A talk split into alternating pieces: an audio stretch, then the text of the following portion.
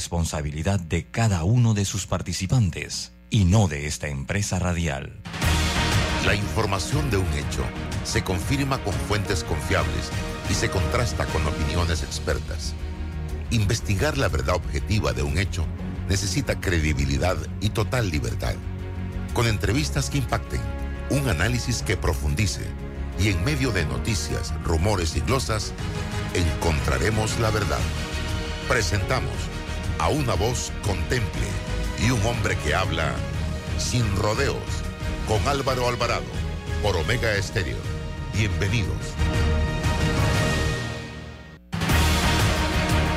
Muy buenos días, bienvenidos a Sin Rodeos por la cadena nacional simultánea Omega Estéreo en sus dos frecuencias a nivel nacional, 107.3, 107.5. También nos puede escuchar en la página web www.omegastereo.com, canal 856 para las personas que tienen el sistema de Tigo, en nuestra app y en todas las redes sociales de Álvaro Alvarado Noticias y Álvaro Alvarado C. Vamos rapidito a un breve cambio comercial. En breve, Álvaro Alvarado y todo el equipo de Sin Rodeos. Darien está por transformarse. El proyecto de la nueva carretera de Yavisa a Pinogana está en marcha para impulsar la economía local, generar empleos, apoyar la mano de obra local, mejorar el acceso a la provincia de Darién y darle calidad de vida a la población. Además, este proyecto incluye la construcción de dos puentes, uno sobre el río Tuira y otro sobre el río Chucunaque, algo que ha sido esperado por los darienitas desde hace muchísimos años y ahora por fin será una realidad. Con el nuevo proyecto de Yavisa Pino Gana, todo Darien gana. Ministerio de Obras Públicas, Gobierno Nacional. Atrae la emoción con un préstamo personal de Credit Corp Bank y consolida tus deudas. Recibe un bono de 130 dólares con el desembolso de tu préstamo personal. Solicita el tuyo ya al 800-7555 o visita nuestras sucursales. Credit Corp Bank. Cuenta con nosotros. ¿Quieres quedar a la altura con tu familia, tus amigos, tu pareja, tu esposo, tus hijos? Prueba 1820 un café 100% de altura. En la política hacemos falta más panameñas. Somos más del 50% del padrón electoral. Y casi el 50% de la inscripción en partidos políticos. Pero representamos solo el 21% en la Asamblea. Panamá necesita tu voz. Una voz libre de la violencia política de género. Con más candidatas, mujeres para una mejor democracia. Panameña, postúlate ya. Que nada te detenga. Es tu derecho y es la ley. Tribunal Electoral. La patria la hacemos contigo. Aló, ¿me habla de Hobsa? Sí, yo lo que necesito es un techo, pero bien económico. El combustible está alto, todo está subiendo. Deme alguna alternativa. No se preocupe, señor Pérez. Nosotros somos los fabricantes de Super C. El Super C es una excelente alternativa al calibre 26 tradicional. Es más delgado, pero fuerte y económico. Desde 1.59 el pie. Tenemos inventario en tiendas para entrega inmediata. Contáctenos por WhatsApp 6550-1921. WhatsApp 6550-1921. Muchas gracias, Hopsa. El Super Sync sí resuelve. Y comprando por WhatsApp, lo hago desde mi casa sin tener que moverme. Hopsa, para trabajos bien hechos. Conectamos con una sonrisa, con un adiós, un hasta pronto y un sentido de aventura. Ahora, nuestra conexión al mundo crece con la estación aeropuerto del Metro de Panamá. Todas las líneas nos llevan al mundo. La estación aeropuerto nos une más. Metro de Panamá, elevando tu tren de vida. Programa Sanamiento de Panamá sigue brindando atención oportuna a sus usuarios junto al contratista consorcio SAP durante el año 2022 atendió 3.091 casos de desbordes de aguas residuales, limpieza de 87 tanques sépticos, reposición de 189 tapas, la limpieza de 899.22 kilómetros de redes finas. Somos el programa Sanamiento de Panamá, mejorando la calidad de vida de los panameños. Panamá sigue creciendo. En Caja de Ahorros, tu casa te da más. Con nuestro préstamo Casa Más, recibe dinero en mano con garantía hipotecaria y los mejores beneficios. Tasa competitiva, plazo de 30 años y avalúo gratis. Caja de Ahorros, el banco de la familia panameña. Ver términos y condiciones en cajadeahorros.com.pa sección promociones. El acuerdo que alcanzamos, Minera Panamá y el gobierno, garantiza un pago mínimo anual de 375 millones a Panamá. Juntos continuaremos generando miles de empleos, fortaleciendo los lazos comerciales con nuestros proveedores, fomentando el desarrollo de comunidades y representando los mayores aportes al seguro social, manteniendo siempre los más altos estándares ambientales. Con este acuerdo, gana Panamá. Gracias al gobierno y a los panameños por su confianza y por permitirnos seguir siendo parte importante del gran motor que mueve y contribuye a la economía. Estamos orgullosos de nuestro país, por eso llevamos su nombre. Somos Minera Panamá. Arrocísimo fortificado contiene hierro, ácido fólico, vitaminas y minerales para la mejor nutrición de tu familia. Búscalo en los mejores supermercados del país. Arrocísimo, el secreto del mejor arroz. Déjate llevar por la frescura del pollo melo. Panameño como tú. Déjate llevar por la frescura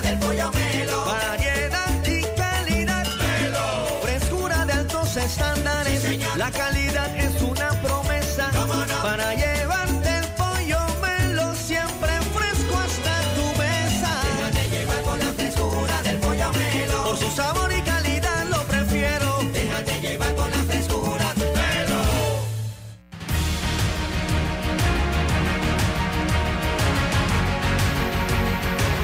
tal amigos? Tengan todos muy buenos días. Bienvenidos a este su programa Sin Rodeos a través de Omega Estéreo. Hoy es 4 de abril, eh, año 2023. Gracias por acompañarnos a partir de este momento. Y quiero, eh, antes de, de iniciar el programa, aprovechar para enviar un saludo de cumpleaños a la señora Fulvia Rodríguez de Calle Arriba de La Palma. Doña Fulvia suegra de un amigo nuestro y cliente de don Didimo Ballesteros, está cumpliendo años en el día de hoy, así que el saludo muy especial a la señora Fulvia Rodríguez. Así que allá, en el interior, eh, en, en, nuestras comunidades, en nuestros pueblos del interior, eh, una forma de presentación es esa. Yo soy de calle arriba y yo soy de calle abajo o es yo verdad. de o de calle el centro. Y la familia, Álvaro, buenos días a ti a, y a la gente del programa. Yo también he escuchado eso. Hay gente que se identifica como familias de calle arriba familias de calle abajo. Históricamente han tenido sus casas, sus abuelos, sus tíos, en calle arriba o en calle abajo. Y no le digas de la tuna contraria porque caes en desgracia para toda la vida.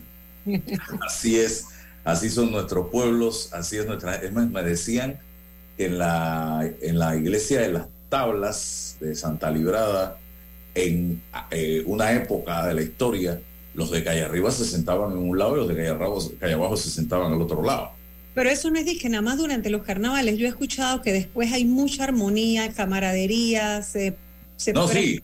Sí, pero los cuatro días de carnaval es otra cosa. Son costumbres y tradiciones de nuestro interior del país. Hay temas interesantes eh, licenciada Ana Matilde, hoy César Ruilova no estará con nosotros, está en eh, temas de su profesión en la corte, me dijo, eh, pero creo que debemos comenzar por lo que sucedió el fin de semana con el agua en Panamá Oeste. Nosotros fuimos precisamente testigos de esa situación. El sábado, el viernes en la noche, nos fuimos hacia Santiago de Veraguas a llevar a nuestra hija que va, inició ya su segundo año de internado allá en Veraguas, de medicina. Y el, ya sábado y domingo hicimos todo lo que teníamos que hacer con ella, le arreglamos el lugar donde iba a vivir.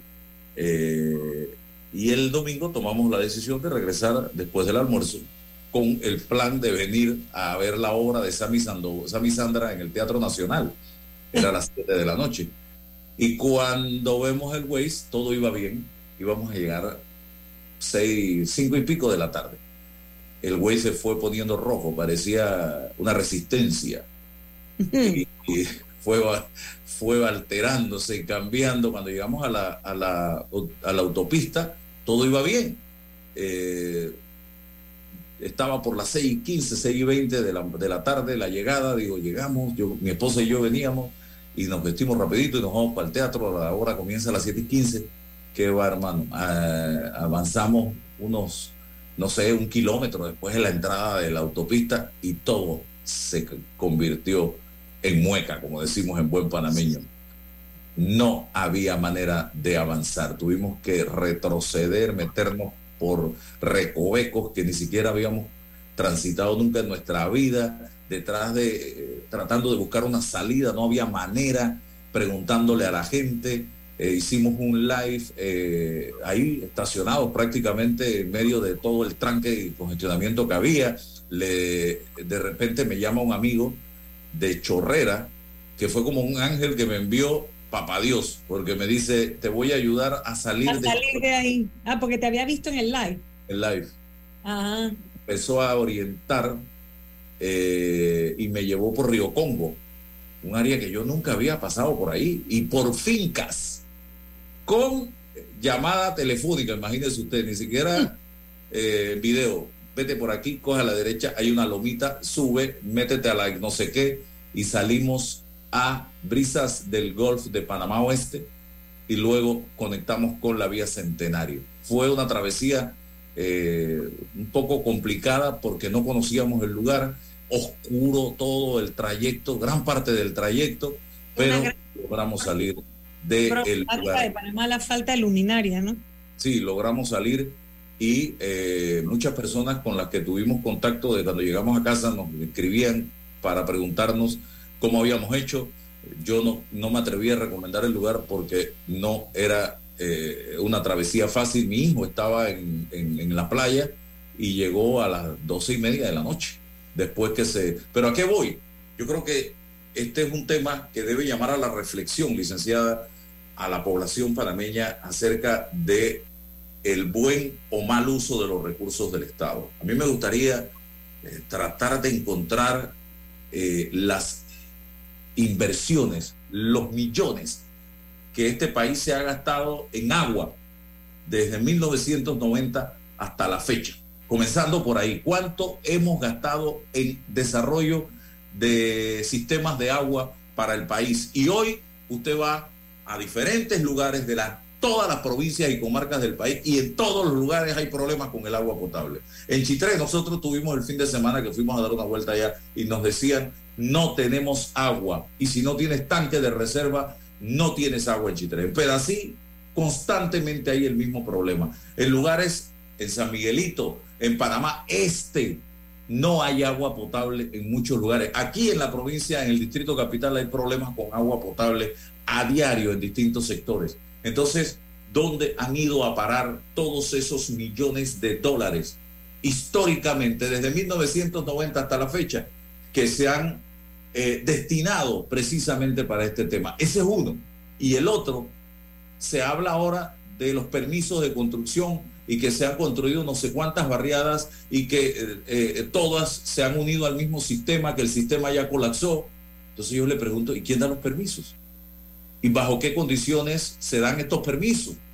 Y no se evalúa si realmente se están estas promotoras construyendo y garantizando con no sé, con tanques de reserva eh, robustos, agua para los residentes de estas nuevas barriadas? ¿O es que simplemente van a construir, dale el visto bueno y dale plomo?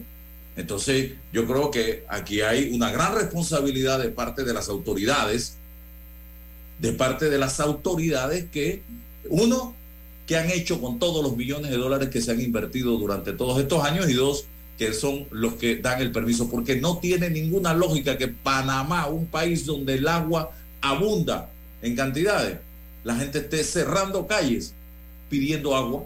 Eso no tiene lógica, señoras y señores, eh, en estos momentos. Licenciada Matilde. Bueno, definitivamente, Álvaro, varios, varios aspectos, ¿no? Por un lado, también eh, llama la atención que estamos muy cerca de de una explosión social sin saber qué lo va a causar, porque cualquier cosa ya hace una chispa.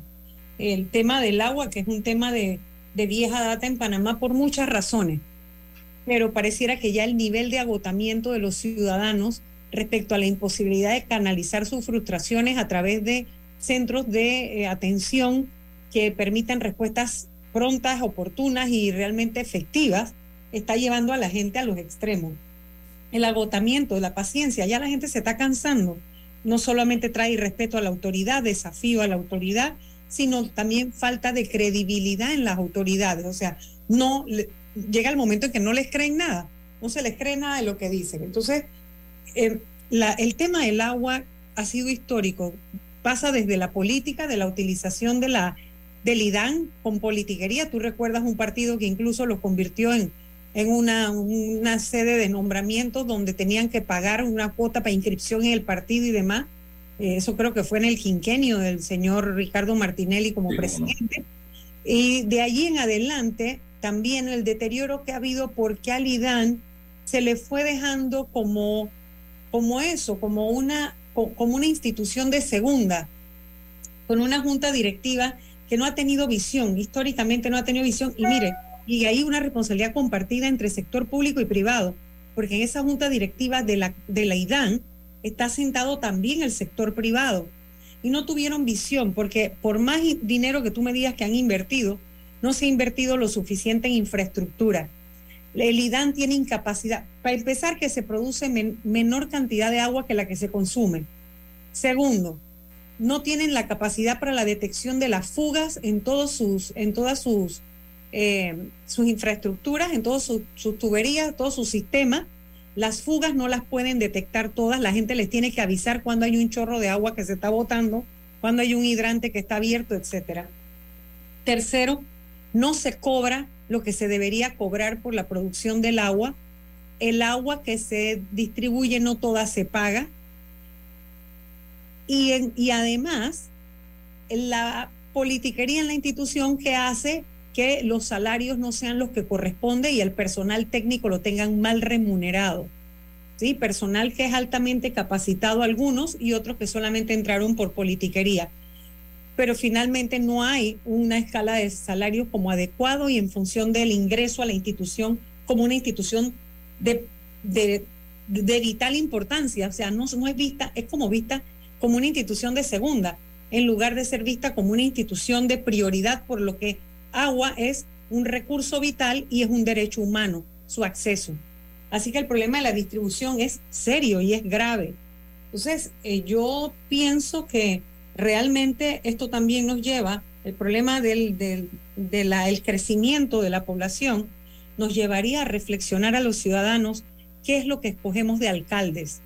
Porque en la medida que los alcaldes no se empoderan de la autonomía que les otorga la constitución política de la República para disponer sobre todo lo que tiene que ver con el bienestar de los ciudadanos en sus municipios.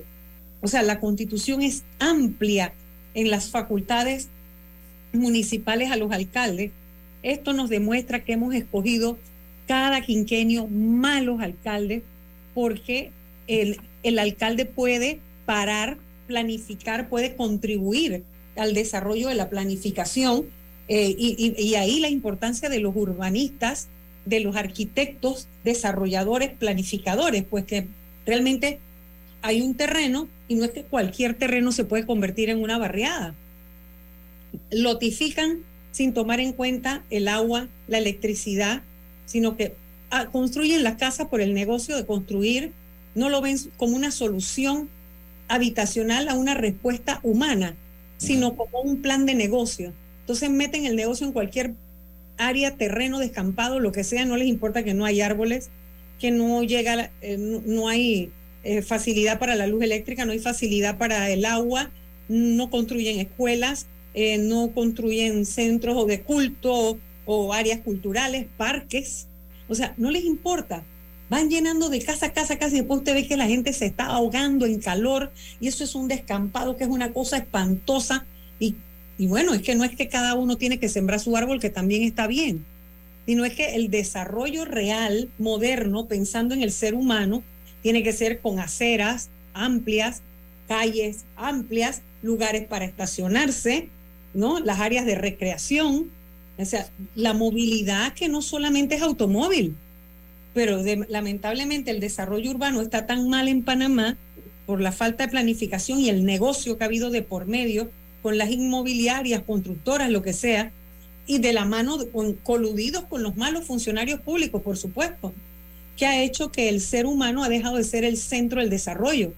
realmente se, les olvidó, no les ha importado, no les ha importado las necesidades del ser humano. Aquí envejecer en este país, desde que uno pasa de los 60 años en adelante, realmente la vida se te complica porque no hay una, no hay una sociedad amigable para ti, para convivir con una persona que va teniendo cada vez limitaciones en su movilidad por su propia evolución física, fisiológica, vas envejeciendo, tienes necesidades, cualquier momento te necesitas un barandal para agarrarte, no, no hay veredas que tengan barandales, no, o sea, todo es una peripecia, andar por la calle, y te lo, te lo dice una persona que ha recorrido el país entero caminando y que recorro las calles, esta es la, por la segunda vuelta que recorro el circuito, o sea, las calles estrechas, las veredas, las, las aceras no están adecuadas para caminar. Está bien, eso no es un problema de ahora, eso no es lo que estoy diciendo, que yo no me estoy comprometiendo a resolver ninguna acera porque eso no es trabajo de ningún diputado. Lo que estoy diciendo es que en términos generales ha habido un, un crecimiento sin un desarrollo planificado, lo cual ha dejado al ser humano y sus necesidades en un segundo plano, solamente el lucro, la parte económica de cuánto me voy a ganar por vender esa casa. Ese era el punto al que yo el que quería llegar y que eso me lleva al punto inicial y es cómo puede el ciudadano participar en esta transformación, escogiendo mejores eh, funcionarios, el, sobre todo los que podemos elegir, porque hay otros que son de designación y eso, por eso no podemos hacer nada. Pero los que se pueden elegir, hay que elegir personas que privilegien el ser humano como el centro de la creación, como el ser y la razón de ser de las cosas, para saber que cada obra pública, cada política pública, cada programa, cada actividad tiene que contemplar las necesidades del ser humano y la satisfacción de las mismas, ¿no? Por eso ahora están reventando casos de hace 20, 30 años, 10 años, 15 años, que les vendieron un sueño, compraron y se hipotecaron por un sueño, tienen una propiedad, pero una propiedad que es un dolor de cabeza. No, definitivamente, y cuando me refiero yo a que se han invertido millones, creo que no es el término, se han gastado millones de dólares, mejor dicho. Pero me pregunto, ¿se han hecho eh, correctamente estos gastos? Porque si se hacen correctamente es inversión. Si mucho de este dinero queda en los bolsillos de algunas personas, entonces no hay ninguna inversión. Es simple y sencillamente botar el dinero. Y esto me lleva a mí a que si nosotros hiciéramos el uso correcto de los recursos del Estado, eh, no debiera darse este tipo de protestas por escuelas, por calles, por agua, por salud, por medicina, por vivienda, por una serie de problemas que seguimos enfrentando quinquenio tras quinquenio en este país. Usted nos ha puesto a pensar, estimado amigo que me está sintonizando en este momento, si todos esos millones de dólares que han quedado en cuentas bancarias de muchos de estos funcionarios que muchos solo trabajan cinco años o que usted nada más los ve trabajando en función de gobierno única y exclusivamente, se utilizaran de manera correcta, usted no tuviera ningún problema de esta naturaleza. Hay expertos que dicen que eh, Panamá, un país de cuatro y pico, lo sabremos pronto si ya llegamos a los cinco millones de habitantes, no debiera en este momento estar enfrentando la población ningún tipo de problemas de esta naturaleza y pudieran tener una vida digna. Pero no, no. Vaya usted a ver los millones de dólares que han salido de las arcas del Estado o que ni siquiera llegaron y se fueron a parar a las cuentas bancarias de muchos de estos personajes a los que yo me estoy refiriendo en este momento. Y ahí está el llamado que tenemos que hacerle a la gente de reflexionar y pensar de que, oye, Mm, ese dinero que se robaron pudo haber servido para mejorar nuestra calidad y nuestra condición de vida. Por eso yo no puedo, no puedo entender que alguien diga, eh, robó pero hizo. Yo no puedo entender que alguien diga, hizo muchas cosas, aunque sea un corrupto, muchas cosas que beneficiaron al pueblo panameño. Eso no va conmigo no va conmigo porque eso es como, y lo dije yo ayer en un tuit, si licenciada Matilde, como si usted le robaran el carro y el ladrón se lleva el carro y le dice, coja cinco dólares para un taxi y usted le da las gracias. Es exactamente lo mismo.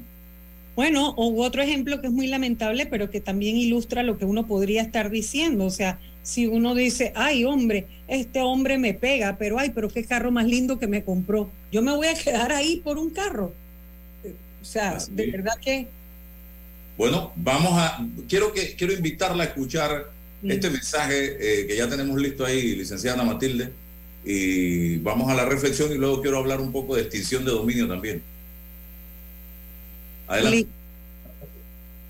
Me vale madre la política. Bueno, pues sí, yo lo he notado como periodista, cada vez más y más y más gente no tiene interés en el mundo político y tienen toda la razón. Corruptos, traicioneros y para colmo, nosotros les pagamos. Pero ¿sabe cuál es el problema? Entre más estemos ignorando lo que pasa con nuestra clase política, es más probable que terminen por fregarnos. Y no se trata de estar a favor de un partido o de otro partido. Se trata de que podamos entender lo que está sucediendo y a partir de ahí tomar decisiones. No se trata tampoco de que estemos leyendo 50 periódicos y estemos inmersos en ello y estresados hasta la médula. No, tampoco. Pero sí de que podamos tener la información mínima para poder tomar ciertas decisiones. Te invito a algo. No te quedes solamente con el titular de una nota. Trata de leer un poquito más. Trata de abrir alguna fuente confiable, algún medio de comunicación que pueda buscar varias partes de un conflicto en particular. Trata de entender qué es lo que está sucediendo. No te quedes con una duda, porque al final de cuentas, ese es el riesgo que tienen las democracias. Ese es el riesgo que tenemos cuando empezamos a ignorar lo que pasa a nuestro alrededor y cuando abrimos los ojos ya es muy tarde y estamos viviendo en algo que nunca quisimos. En aquella casita que está allá vivió Bolívar recién casado. Esa casita que se ve ahí con dos balcones. Y ahí lo que están unos negocios. Expropiese. Este edificio aquí, ¿cuál es? También es un edificio que tiene locales comerciales de propiedad privada. Expropiese, señor alcalde. Expropiese. ¿Qué le parece? Nos invita a estar informados abrir nuestra mente para entender un poco la situación que se está viviendo y no dejarse llevar por falsos mesías. Nos está invitando esta reflexión a ser ciudadanos, a ejercer ese rol de ciudadano, pero eso no se puede ejercer si tú no te informas. Licenciada Matilde, ¿qué le pareció? Sí, no, interesante. Y mira que eso me lleva a, recordar la reflexión que hace, hay un autor, Daniel Yankelovic, Yankelovich, Yankelovich, ¿no? Que, que es periodista, es investigador, graduado en Harvard y en la Sorbona, su especialidad, y él habla de cómo cada vez el votante, o sea, tiene que haber interlocutores, ustedes los periodistas, entre la opinión, las élites de los expertos en todo y el público en general, Ese público que es la gran masa que vota y que muchas veces siente inalcanzable a esos funcionarios, a eso, y de ahí donde la razón por la que ustedes invitan funcionarios, personas que ocupan cargos, que aspiran a cargos o que saben de los temas, es la manera de ir conectando esa información que a veces parece privilegiada con la gente que tiene que tomar decisión a la hora de ir a una urna, ¿verdad? Y muchas veces queda encantada con las buenas cuñas en la radio o con la propaganda esa que viste bonita la persona, que la persona se victimiza y dice, me han perseguido políticamente, he sido perseguido, he sido esto, pero de todo, pero yo sé cómo ponerte plata en el bolsillo. Bla, bla, bla, bla, bla, bla. Es el cómo y los contenidos y cuál es tu trayectoria realmente. Pero tenemos a la gente metida como en una, como adormecida. Y este autor hablaba de por qué entonces cada vez la gente se vuelve más apática. No es porque no no es porque el sistema lo vuelve apático, es que terminan pensando que su voto no va a cambiar el problema del cambio climático, el problema de la deuda externa, el problema del alto costo de la vida, de la falta de medicamentos e insumos, el problema de la inseguridad en las calles, etcétera, etcétera. No vinculan, no relacionan. Es muy difícil hacer la relación o el vínculo entre el voto que ejerzo y el problema que tengo cómo eso se conecta, cómo se resuelve.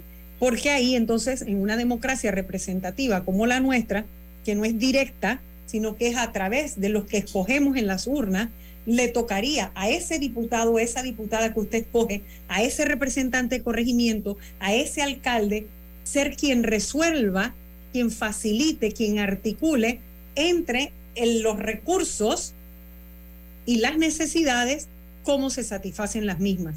Y viene ahí la otra gran preocupación de la gente, cómo usan los gobiernos nuestros impuestos, que es lo que tú planteabas en el bloque anterior respecto a que dónde está el dinero, mucho o poco, no importa, pero hagan una, una rendición de cuentas y díganos a lo largo de la, de la retoma de la vida democrática, de la invasión para acá, díganos, por ejemplo, los gobiernos que han habido, cuánto le han invertido al IDAN y en qué lo han invertido.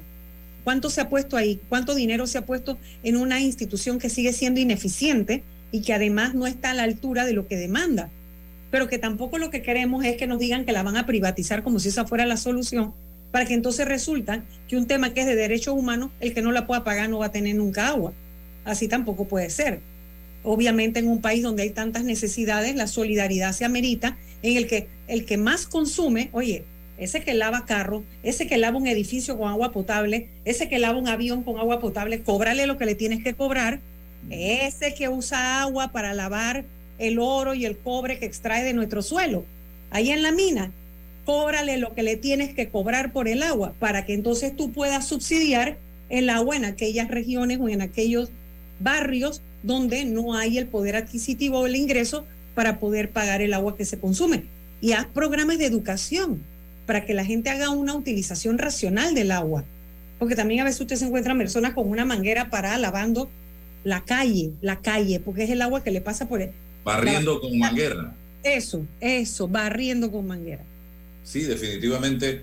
Y eh, ah, eh, eh, cierro este tema pidiéndole a la población una elección no es, señoras y señores, un partido de fútbol donde yo voy al, al Barça o yo voy al Real Madrid. No, no, no.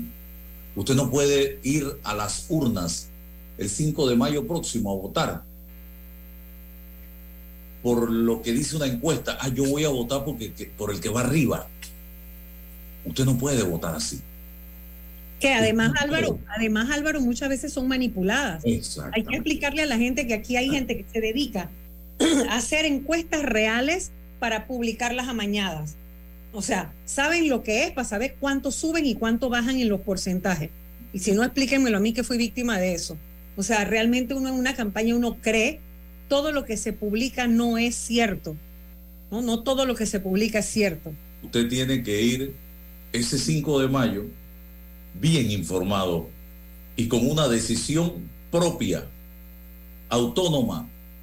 Este es el mejor candidato. No importa que una encuesta o dos encuestas lo estén poniendo al otro en el primer lugar.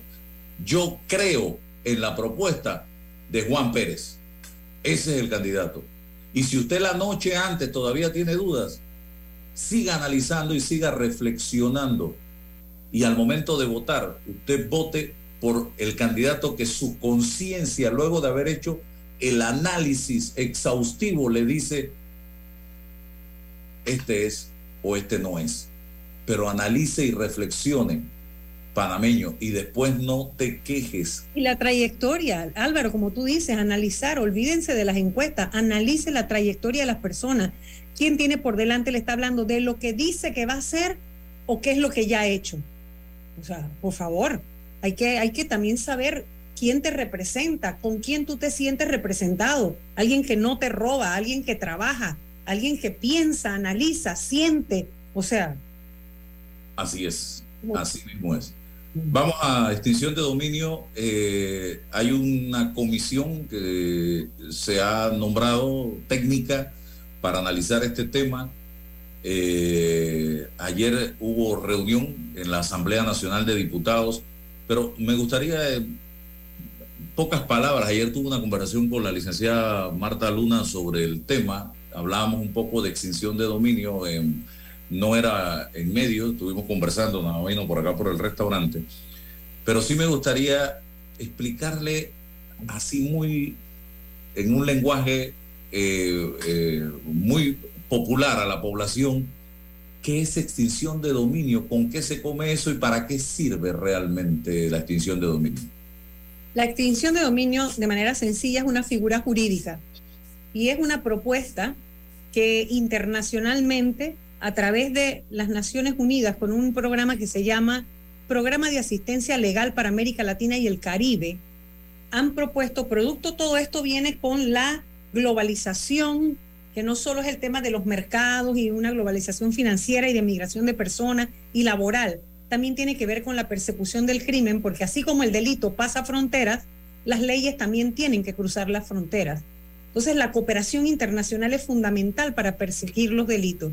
En otros países, esta propuesta de este instituto jurídico, que es distinto al del derecho penal y al derecho civil, que es una jurisdicción, cuando uno habla de jurisdicción, habla de todo el sistema completo, es decir, desde cómo se investiga, o sea, qué se tipifica o qué se califica como tal, cuál va a ser el objeto, quién lo va a investigar, cómo lo va a probar, cómo usted se sale de eso o cómo contraprueba, cómo se defiende, quién lo juzga y que sea finalmente cómo termina. ¿Cómo termina? Que esa propiedad que usted tiene de algo que usted no puede probar la procedencia, cómo lo compró, de dónde salió, porque basta que usted me, aunque usted sea un narcotraficante, si usted tiene un testamento que dice que esa casa la heredó de su abuela, con ese bien no se van a poder meter. No sé si me estoy explicando.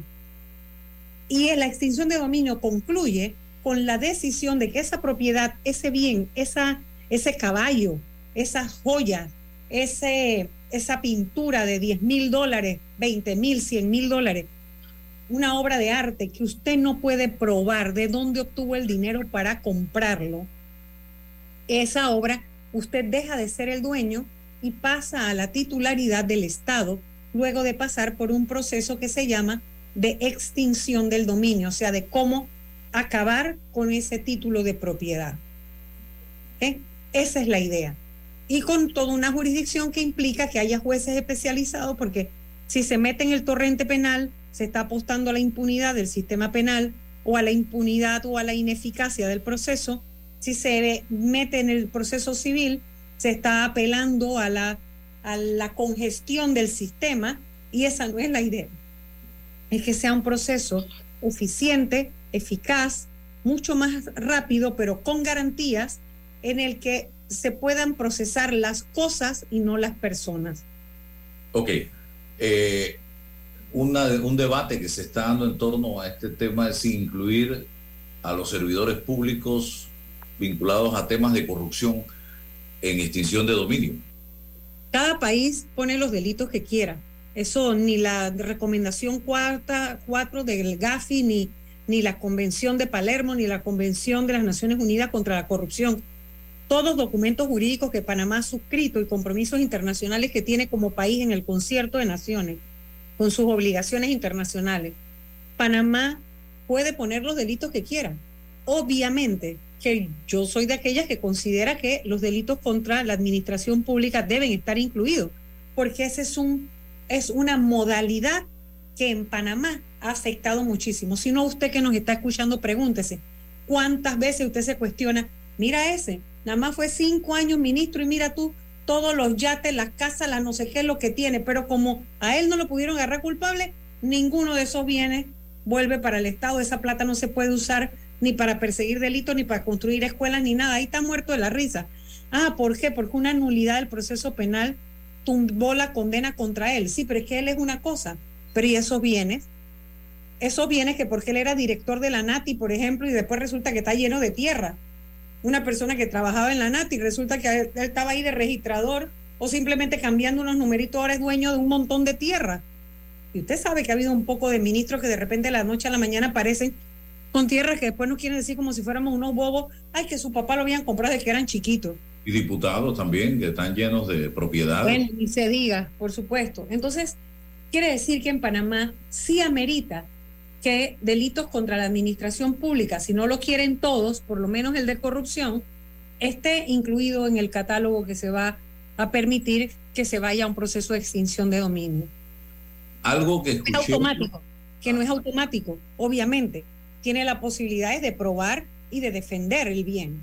Ok, precisamente eh, dentro de la discusión y de los pros y los contras, se decía, no, es que con esto cualquier vecino puede llamar y te pone una denuncia y te caen enseguida con un proceso de extinción de dominio y te quitan todo y, después comienza entonces un proceso. Eh, ¿Esto, eh, licenciada Matilde Gómez, es cierto o es rumor? No es así tan fácil porque tiene que haber, hay un fiscal que sería especializado en extinción de dominio, que cuando le llega la noticia crimini, la denuncia o la información, que también puede ser de oficio, tiene la obligación de poder, o sea, se invierte la carga de la prueba, tiene la obligación de encontrar la prueba que le permita llevar ante el juez la petición de abrir causa de extinción de dominio contra ese bien. ¿Y cuál es el temor? ¿Por qué la negativa eh, de parte inicialmente de algunos abogados, colegas suyos, y de políticos para que esto se apruebe? Mire, eh, Álvaro, siempre en toda sociedad, cuando vienen las propuestas que limitan libertades o garantías, siempre los debates no son amistosos. Son debates muy apasionados porque eh, se trata de ceder aquello que el ciudadano siente le corresponde por derecho. El artículo 47 de la Constitución Política nuestra dice que se garantiza, textualmente recordando, se garantiza la propiedad privada y ahí no hay ni una coma ni un punto ni nada y dice a renglón, ahí seguido, se garantiza la propiedad privada adquirida conforme a la ley. Quiere decir que el constituyente, cuando le puso apellido a la propiedad privada, porque lo podía haber dejado hasta ahí, se garantiza la propiedad privada, punto. Pero si dijo que era la propiedad privada adquirida conforme a la ley, quiere decir que hay un grupo de propiedades o de cosas que se adquieren que no se adquieren conforme a la ley, como el que se roba un banco, lo, lo deposita en una cuenta a nombre de un cualquiera, un testaferro, un tercero, va y cumple su condena de cinco años y cuando sale tiene 500 mil dólares en un banco. Eso lo hemos vivido en Panamá, de personas comunes y corrientes. No crean que es ningún cuello blanco, nena, un asalto de banco como eran los asaltos otrora, antes, cuando no eran tecnológicos, cuando no era a través de la tecnología. Y esas personas, después que salían de la cárcel, tenían como quien dice un plazo fijo, ¿verdad? Bueno, ¿por qué? Porque muchas veces el fiscal que investiga a la persona no tiene la capacidad ni las herramientas ni cuenta con los recursos para simultáneamente hacer una investigación sobre los bienes o las cosas. Entonces ese debate siempre se da en las sociedades, si es constitucional o no. En Panamá es constitucional tener una figura de extinción de dominio porque la propiedad que se tutela por ley es la propiedad bien habida. Después viene el tema de la legalidad. Si el acto le es propio a la, Asamblea, bueno, es que lo presentó el Ejecutivo. Y eso es una iniciativa que puede partir del Ejecutivo también.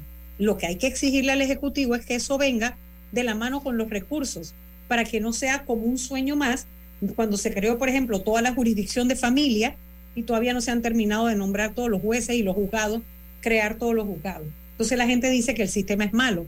No, lo que se aprobó no era malo, es que no se dotaron los recursos suficientes para que se implantara como tenía que ser. Después viene el de gran debate que hacen los mismos juristas de que, ah, bueno, pero es que nos dijeron que con la ley tal se iba a acabar el delito.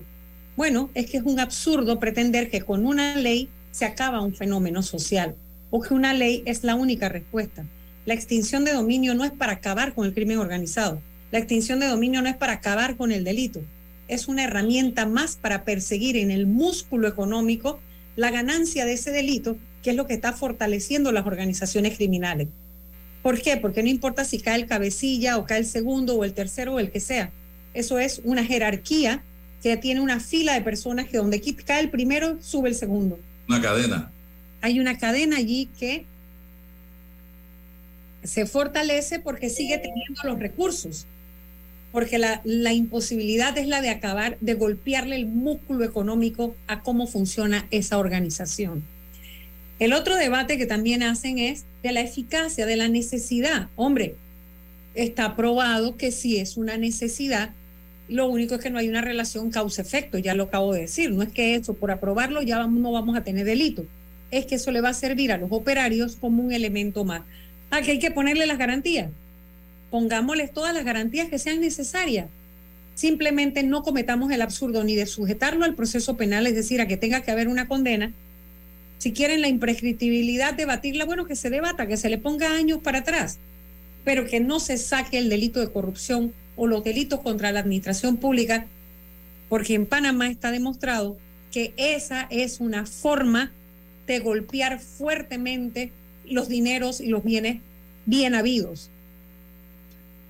Hay voluntad política en la Asamblea Nacional en este momento para darle primero, segundo y tercer debate a este proyecto o el hecho de que Cristiano Adames haya aceptado iniciar este debate es parte de la polémica política que hay actualmente y de la división en dos o tres bandos del Partido Revolucionario Democrático en la Asamblea? Ese es siempre un riesgo en todo proceso electoral y toda actividad política que se combina con pretensiones electorales. Cuando una persona se quiere reelegir inmediatamente, todo lo que hace en ese periodo está siempre sujeto, eh, enturbiado, empañado, contaminado, en alguna medida impactado por esa posibilidad, ese riesgo de la reelección inmediatamente o al cargo que se aspire. Entonces, bueno, uno tiene que tener esa suspicacia de que puede estar pasando algo o puede ocurrir. Sin embargo, si los diputados tienen la decisión, o sea, si como país hay la decisión de que políticamente nos conviene transitar hacia ser uno de esos países como el resto del bloque en América Latina, la gran mayoría que ya, lo han aprobado, tener la figura de la extinción de dominio, ese es el primer paso, la primera decisión es política. Si sí, entonces debatamos todo lo demás y que no se usen las comisiones técnicas o los espacios de debate como un subterfugio para, bueno, que no lo diga yo, dilo tú Álvaro, tú, si tú vienes aquí dos y tres veces y caneas esto, cacareas esto, entonces yo digo, bueno, es que eso es lo que está pidiendo la sociedad, pero la sociedad son tú y yo. la sociedad es que yo te invité a que vinieras para que digas lo que mejor es que no salga de mi boca, sino que salga de la tuya. Exacto. Entonces, hay que evitar eso también porque obviamente en la medida que solamente se invite a penalistas o solamente participen eh, académicos que cada vez son muy profundos en su propia área de conocimiento, no se salen de su espacio ese de dominio del conocimiento para abrirse a una nueva figura. ¿Le ve futuro a esto o usted cree que va a haber un frenazo en el camino? Bueno, si el acelerador se pisó por razones políticas, las mismas razones pudieran pisar el freno. Si el acelerador se pisó por las razones justas y correctas, eh, ya entonces no lo detiene, no lo debería detener nada, ¿no? Es que hay un rumor permanente y no de ahora. Yo recuerdo desde el ministro Mulino, luego el gobierno de Varela, y ahora la actual administración, que se viene hablando de figuras políticas en partidos políticos en la Asamblea de Diputados vinculadas al crimen organizado. no, y es que cualquier expresidente, cualquier diputado, cualquier alcalde, cualquier representante que esté vinculado con el crimen organizado, ya sea porque recibió fondos para su campaña, ya sea porque financia él mismo desde su posición la organización criminal ayudando con dotación de recursos, ya sea porque pasa información, ya sea porque eh, de alguna manera también eh, financia y sostiene las operaciones, bueno, porque los nombra, porque les da nombramientos, lo que sea, porque sostiene la organización criminal de alguna manera, eh, esa persona tiene un conflicto de interés enorme allí, porque obviamente su propia actividad paralela a la de ser político le, le impide favorecer normas como esta, ¿no? ¿Qué va, qué pudiera evitar? Y le hablo por situaciones que ya hemos vivido en este país. ¿Qué pudiera evitar que un presidente de la República, con todo el poder que tiene en un país como el nuestro, levante un teléfono y le pida a un fiscal de extinción de dominio, síguele un proceso a Ana Matilde Gómez, a Álvaro Alvarado, a César Roilova por extinción de dominio. Mire, la manipulación política existe en este país ya y ha existido sin la extinción de dominio. Usted sabe que yo fui víctima de eso. Por supuesto, y por eso la pregunta. Y no había extinción de dominio. No sé si me explico. O sea, esto no es un solo de tema de norma, este es un tema de personas íntegras, honestas, correctas. No solo hay que apostar a tener un instrumento legal, hay que también saber designar y tener funcionarios tan probos y tan correctos que no se presten para una llamada. Porque así como hubo unos que se vendieron en esa corte para inventar el proceso contra mí, hubo unos que dijeron que no. Usted recordará que hubo cuatro salvamentos de voto y deben haber recibido o intentado hacer la misma llamada que recibió aquel coterráneo suyo que dijo que era ella o era yo, ¿verdad? Que lo llamaron y que dice, y que, ¿qué querían que yo hiciera. ¿Se acuerdan? Uno que todavía está nombrado por ahí, muy famosito y no por sus buenas, por sus gracias. Este, bueno, así que es un tema no solo de normas, lo que hay que tener funcionarios que se atrevan a parar, como cuando uno le dice a un presidente, no, sino es un caso de, es un tema de prueba, no de valentía, no de atreverse o no atreverse, pero también al sector privado que también llama, ¿sí? Que cuando le dice, es que tú no sabes que te vamos a apoyar si tú metes preso a Punano de tal. ¿Qué pasa?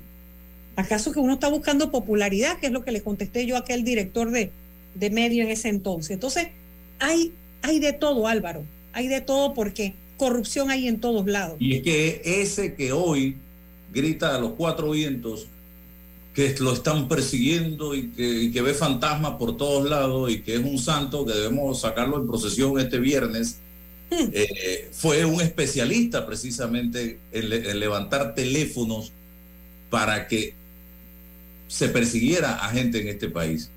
El doctor Valladares también, también le tocó. Así es, y pero así como yo, yo me paré también y le cerré teléfono, y así como no hice caso, así mismo ha habido otros funcionarios.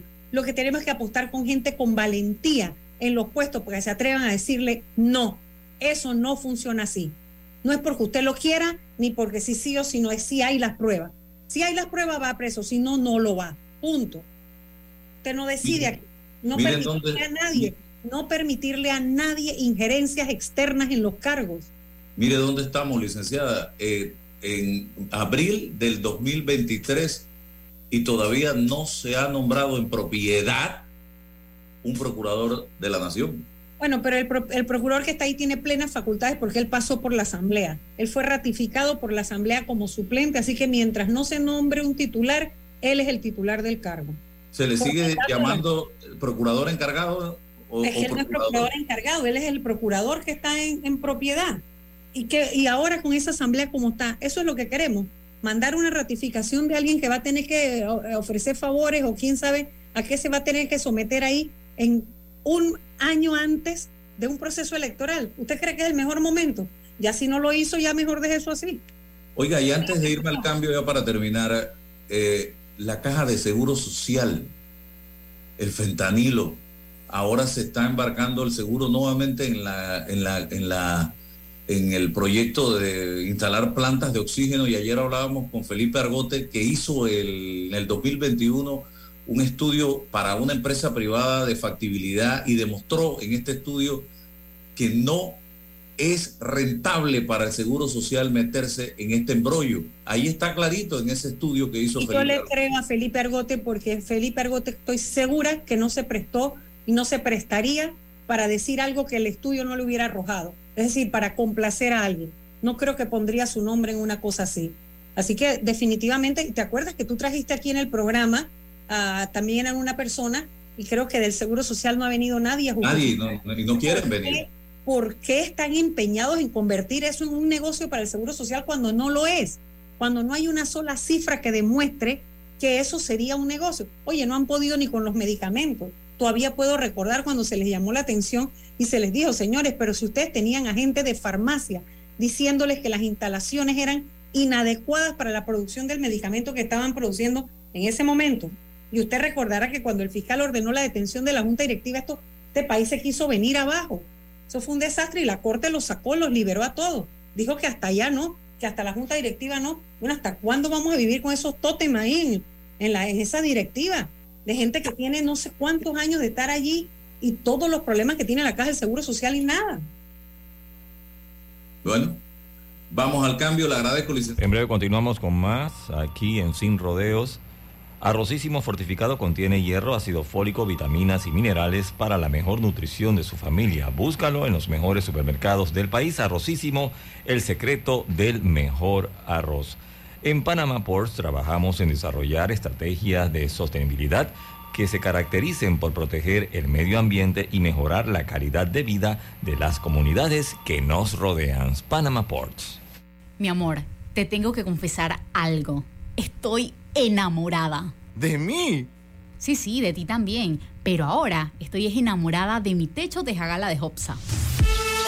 La tejagala es el techo metálico con forma de teja de arcilla, fabricado por Hopsa, con metal de larga duración. Tenemos en color teja, color chocolate y hasta en tonos añejados de mucha elegancia. Un techo de tejagala bien instalado es digno de amor. Contáctenos por WhatsApp 6550-1921. WhatsApp 6550-1921. ¿Cómo te quiero, mi techo tejagala de Hopsa? Ok. Hopsa, para trabajos bien hechos. El verano ya está por llegar y con ello se llegan los planeados paseos en familia. Mi mejor consejo, si quieren llegar seguros, tranquilos y sumamente cómodos, es en el Acura RDX de la familia Bahía Motor. Tienen todos los sistemas de seguridad que te puedes imaginar, que solo con eso lo hace una de las mejores nuevas opciones si piensas en un auto nuevo este año 2023. Ya quedan pocas unidades del Acura RDX 2022, así que pásate por acá. Bueno, me voy a comer con una estrella. Mm. Espérate, ¿y tu esposa sabe? Claro, ella sabe que la estrella del sabor es American Star y por eso en la casa comemos delicioso. American Star, el tasajo, jamón, chorizos y embutidos más suaves, económicos y con el sabor que le gusta a todos. ¡Oh! ¿Me invitas a conocer esa estrella? Busca la estrella roja y azul American Star, la estrella de tu cocina. En Panama Ports, en los últimos años, hemos venido trabajando para, para reducir la brecha de género en nuestra empresa, promoviendo prácticas inclusivas que garanticen a las mujeres nuevas y más oportunidades. Panama Ports. Arrocísimo fortificado contiene hierro, ácido fólico, vitaminas y minerales para la mejor nutrición de tu familia. Búscalo en los mejores supermercados del país. Arrocísimo, el secreto del mejor arroz. En el Metro de Panamá nos mueve crear un mejor futuro. ¿Sabías que con la ampliación de la línea 1 hasta Villa Zaita, más de 300.000 personas estarán conectadas a ese futuro tan próximo y a todos sus beneficios? Metro de Panamá, elevando tu tren de vida. El regreso a clases no es fácil. Por eso, Más Móvil trae mil megas con 25% de descuento mensual por un año. Contrátalo hoy en másmóvilpanamá.com.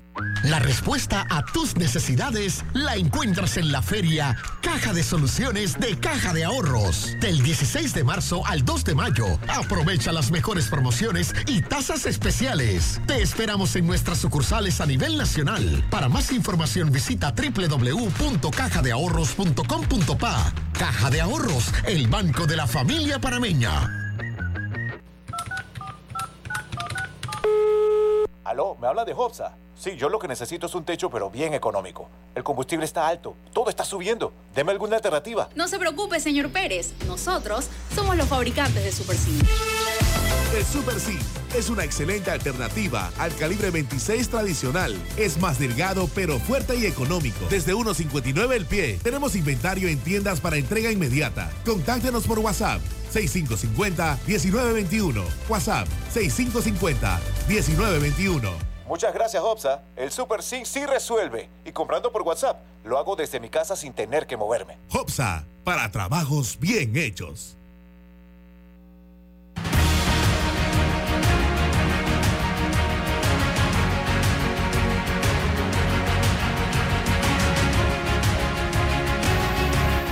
Seguimos adelante ya en los minutos finales, señoras y señores. Eh, el tiempo se nos ha acabado. Mañana vamos a tener acá a Maribel eh, Gordón. Ella es aspirante a una candidatura presidencial por la libre postulación. Eh, para platicar un poco, así como lo hemos hecho con otros candidatos, acerca de la situación actual del país, la recolección de firmas y otros temas interesantes. Así que eh, si usted quiere anunciarse en este programa sin rodeos a través de Omega Estéreo, puede escribirnos a mi correo a alvarado 0320 arroba gmail.com a alvarado 0320 arroba gmail.com y conversamos. Somos un programa libre pensador. Aquí no se le cierran las puertas a nadie. Todo el mundo que quiere puede hablar siempre con el debido respeto. Hasta mañana, amigos. La información de un hecho se confirma con fuentes confiables y se contrasta con opiniones expertas. Investigar la verdad objetiva de un hecho necesita credibilidad y total libertad. Con entrevistas que impacten, un análisis que profundice y en medio de noticias, rumores y glosas, encontraremos la verdad. Presentamos a una voz contemple y un hombre que habla sin rodeos con Álvaro Alvarado por Omega Estéreo. Gracias por su sintonía. ASA Móvil está de aniversario. Ya son cinco años. Este mes celebramos y agradecemos a todos los miembros de nuestro equipo y a los clientes por la confianza depositada. Gracias por dejarnos estar presente en sus vidas. ASA, el león a su lado. You already know H&R Block does taxes, but you may not know you can get expert help in person or virtually. Or that our tax pros average 10 years of experience. You can even request the same tax pro every year. And that's how we make tax season a reason to celebrate. Make an appointment today at our WhatsApp 6674 1037. Más velocidad para tus hijos y más ahorro para ti. Ahora con Más Móvil, 1000 megas con 25% de descuento mensual por un año. Ahora por 36.75 contrátalo en Más Móvil. Hoy sonrío porque mañana tendré más tiempo para mí. Tendremos más tiempo para el desayuno. Pasaremos más tiempo juntos. La línea 3 del Metro de Panamá crece hoy para darnos claridad a ese futuro tan próximo, trabajando con expertos y tecnología única en la región, sirviendo a comunidades desde Albrook hasta Ciudad del Futuro y elevando el nombre de Panamá. Sonríe, tienes la claridad de ver el futuro cada vez más cerca. Metro de Panamá.